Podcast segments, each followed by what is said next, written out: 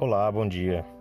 Ao estudar o capítulo 10 do livro de Atos, percebi uma situação que é bem curiosa e interessante como o Pai Celestial respondeu aqui uma necessidade de Pedro.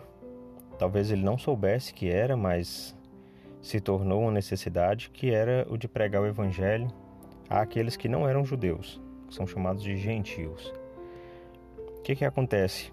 Pedro estava hospedado na casa de um homem e quando ele estava com fome, foi estava fazendo oração e de repente é, ele teve uma visão.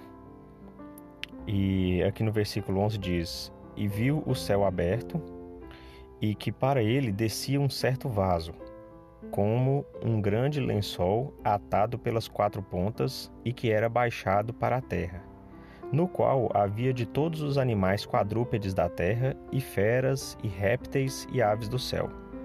E foi-lhe dirigida uma voz: Levanta-te, Pedro, mata e come. Porém, Pedro disse: De modo nenhum, Senhor, porque nunca comi coisa alguma comum nem imunda. E uma segunda vez lhe disse a voz: Não faças tu comum ao que Deus purificou. E aconteceu isso por três vezes, e o vaso foi recolhido para o céu. Bom, então por que que diz que as coisas eram comuns e imundas? Lá da lei, desde a lei de Moisés, né, o Senhor tinha revelado que algumas, alguns tipos de animais não deveriam ser utilizados para alimento, alimento do homem, né? Entre esses, alguns quadrúpedes e etc. Então, quando Pedro viu naquele lençol, naquele vaso, esse tipo de animal, ele se recusou a, a comer porque ele vivia por aquela orientação da lei.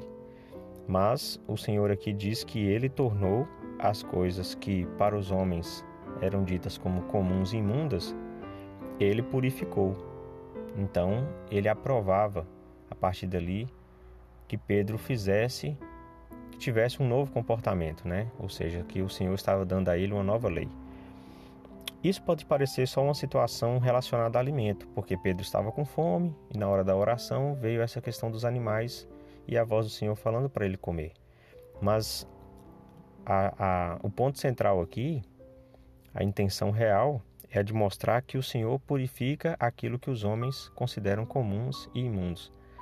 E era o caso dos gentios. O povo que não era judeu, para os judeus, eram imundos. E eles não podiam nem se comunicar, não, não passavam no, no território uns dos outros, enfim. O que acontece na sequência? Na sequência, alguns homens foram procurar Pedro para que ele fosse até a casa de Cornélio, que era um centurião, mas era um homem muito justo. E as orações dele, as suas ofertas, o jejum dele, tinha chegado ao Senhor como uma súplica para que pudesse receber o evangelho na, na casa dele. E Pedro então foi. E aí no versículo 28 diz: Pedro disse para as pessoas: Vós bem sabeis como não é lícito a um homem judeu juntar-se ou achegar-se a estrangeiros.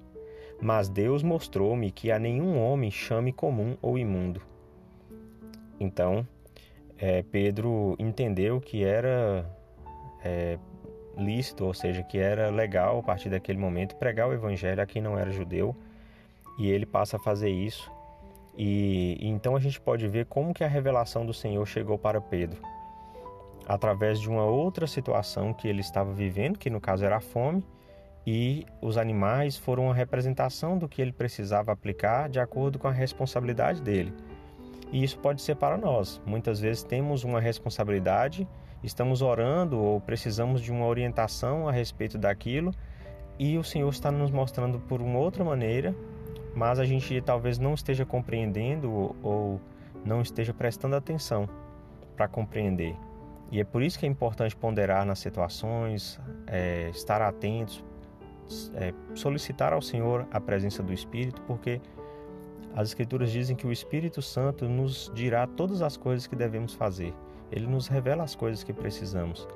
Então, que a gente possa estar atento às maneiras como o Senhor é, nos mostra, como o Senhor nos responde, como Ele nos indica as coisas.